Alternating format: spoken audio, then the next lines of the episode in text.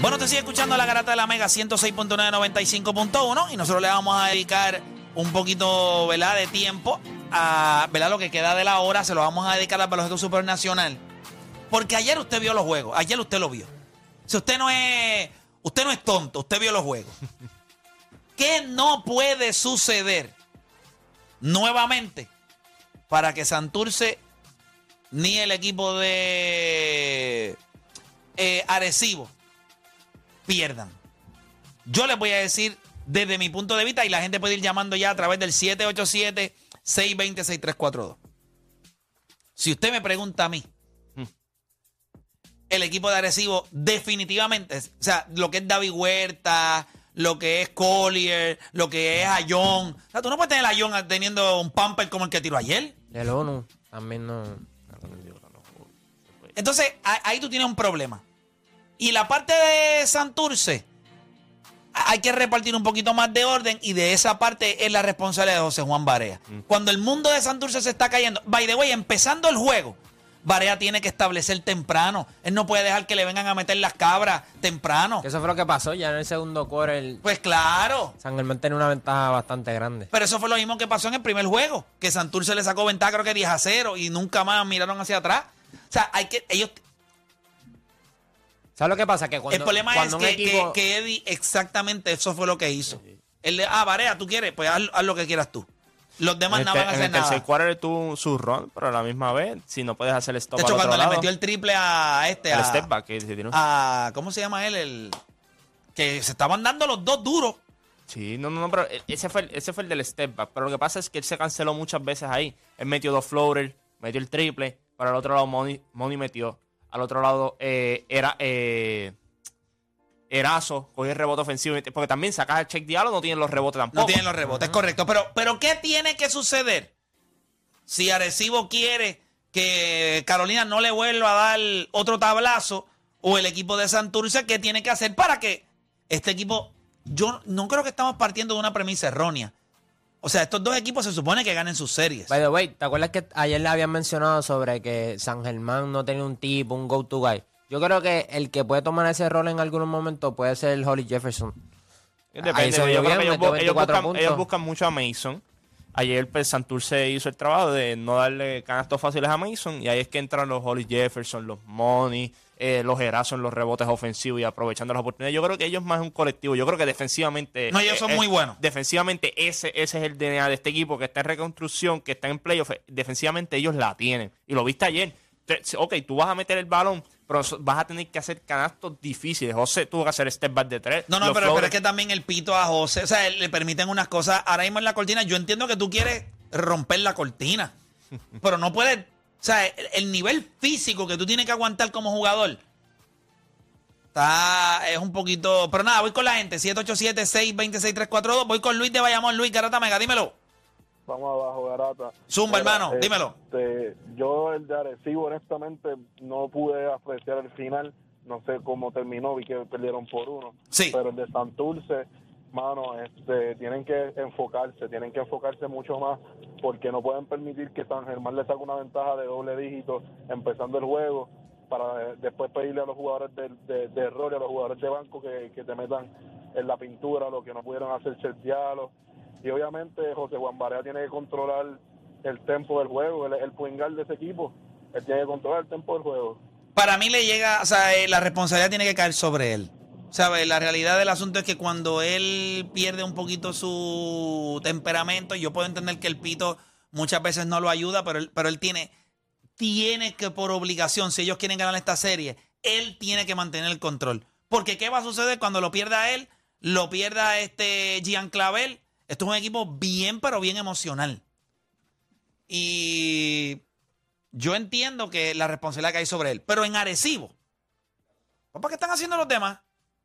O sea, los únicos tres jugadores en doble dígito ayer fue Víctor Lee, David. Eh, David y no, Huerta metió ocho. No, David metió diez. Metió diez, metió diez. Metió... Ya, pero diez puntitos, en serio. Diez puntitos. Sí. Pero... Sí, fueron tres jugadores en doble dígito. O sea... Bueno, el equipo de Carolina tuvo el cuatro. siete puntos solamente. A John dos puntos solamente. Y fueron el tiro libre. Sí, pero el problema, el problema, el problema es ese. Mira ese problema. Mira quién fue el jugador que más asistencia tuvo. Bueno, lo que él lo consigue. Sigo por acá rapidito. Voy con más gente en línea. Ah, 787 yo- 626 Ah, yo puedo 342 jugar como asistencia. Sí, obviamente tú juegas, tratas de jugar en muchas ocasiones a Con- través con- de él. A través de él, pero o sea, tú tienes que estar mínimo. Tiene que estar eh, Walter entre las 6, él entre las 4 y 5, Víctor entre las 3 y Ah, tampoco, 4. tampoco se metió el triple ayer. Ese fue el problema también. El problema fue el triple. Creo que Yo metieron yo ocho o que nueve para mí triples nada más. El mayor problema fueron los turnovers. Hiciste demasiado mucho turnover, no hiciste las asistencias Sí, pero necesarias. eso crédito a Carolina. Pues por eso defensivamente lo estoy diciendo. Que, que- que yo puedo entender lo de Sherlock más, pero yo creo que lo, lo que hizo Nesty en el perímetro también defendiendo. Y yo creo que Franklin le dio grandes minutos también. Yo creo que Alexander. colectivamente, sí, Alexander colectivamente Franklin. hicieron el, el- el trabajo. Yo creo que eh, aprovecharon los turnovers. Son 18 puntos que sacaron de esos 15 turnovers. Mira, voy con Gio de Wisconsin. Gio, Garata Mega, dímelo. Gio, hello. No, voy con Michael de San Juan. Michael, Garata Mega. Bueno, buenas tardes. Saludos, hermanito, Buenos días, cuéntame. Dímelo.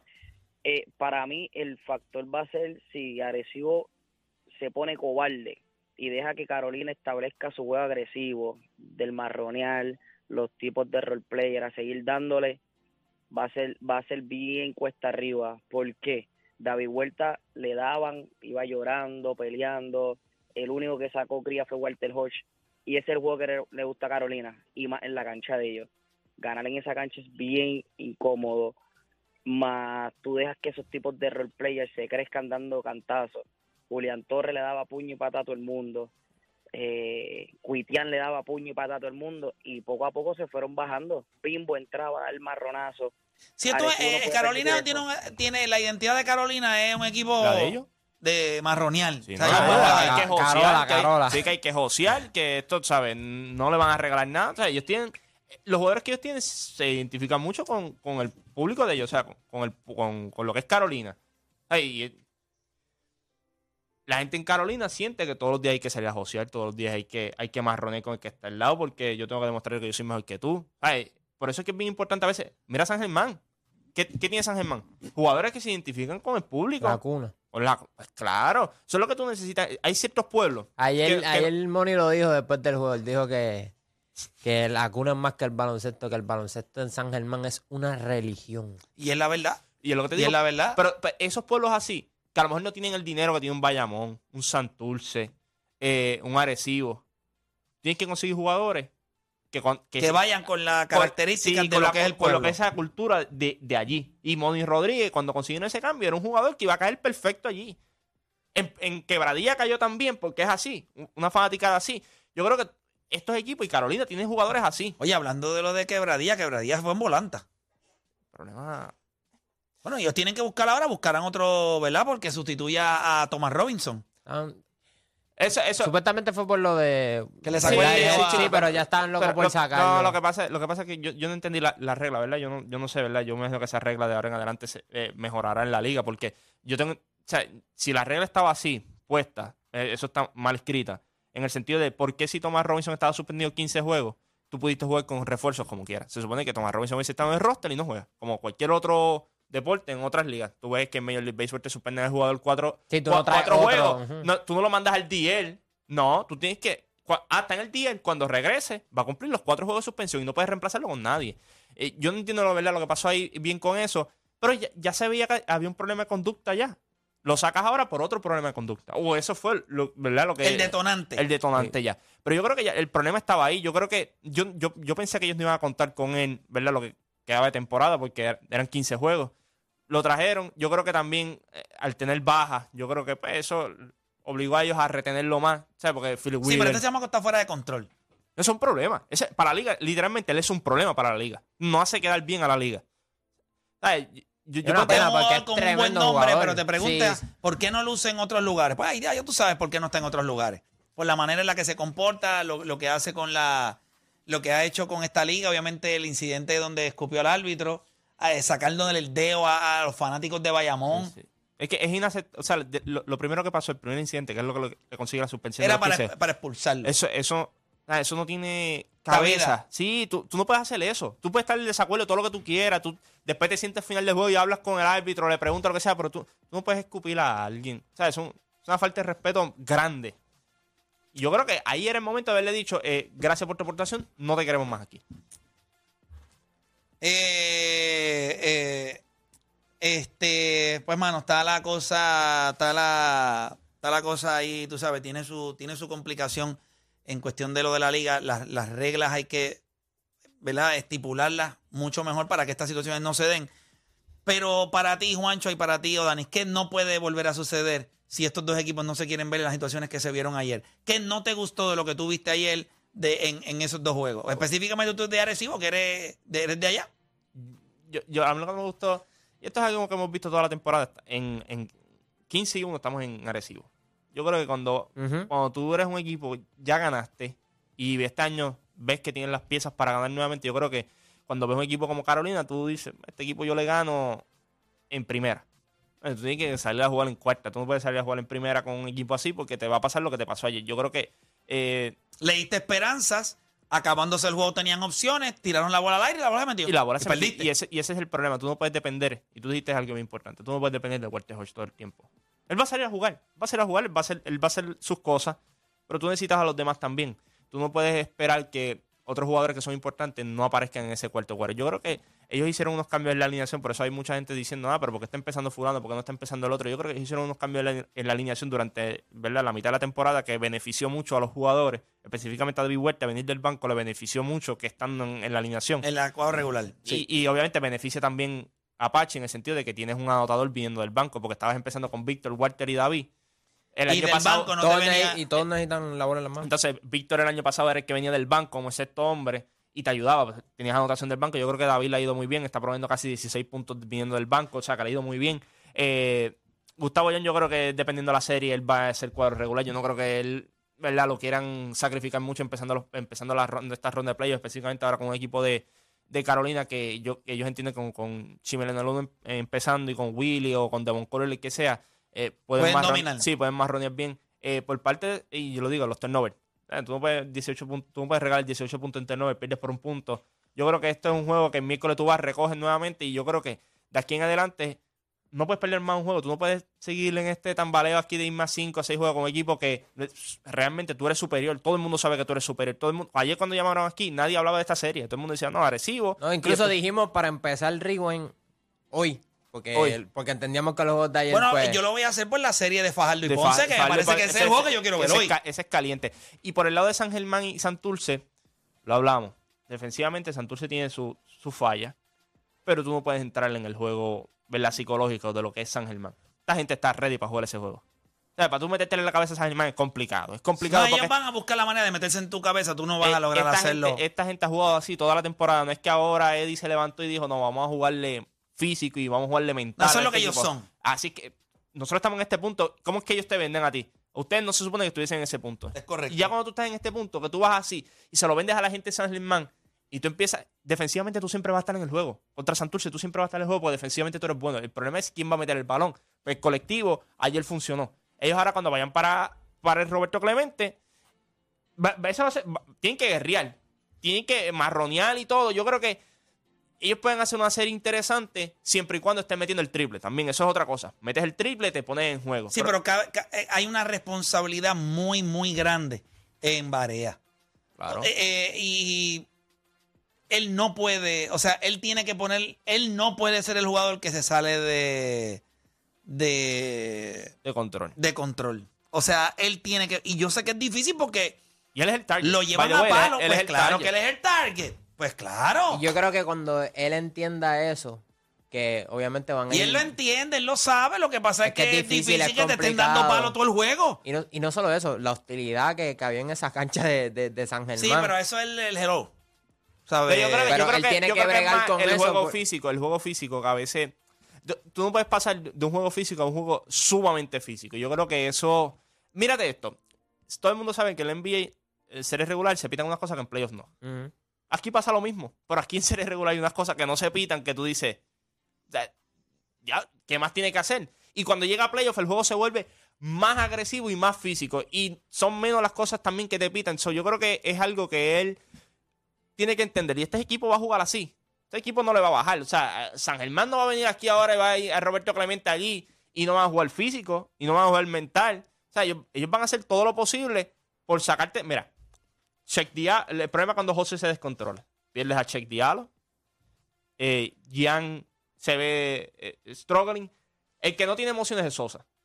Sosa tú no sabes si está feliz, si está molesto. Va a meter el balón. Pero yo creo que ese, ese es el más difícil que yo creo que se le hace a Germán, ¿verdad? Descontrolar un poco es a Sosa. Pero en cuestión de los otros jugadores, de, de Jan, de José, de Chet Diallo, no, yo creo que se le mete, eh, se le hace fácil descontrolarlos un poquito. Por eso es que ellos deben mantener la calma. Van ahora para Roberto Clemente. Yo espero, ¿verdad? Que, que, que esté yendo Roberto Clemente porque tú quieres contrarrestar lo que pasó en San Germán. Claro.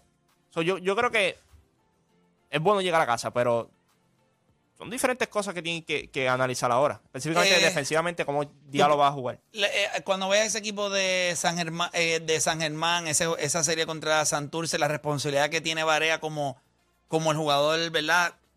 Que debe guiar a este, a este equipo. Es grande. Nosotros ya de por sí, los boricuas, somos emocionales.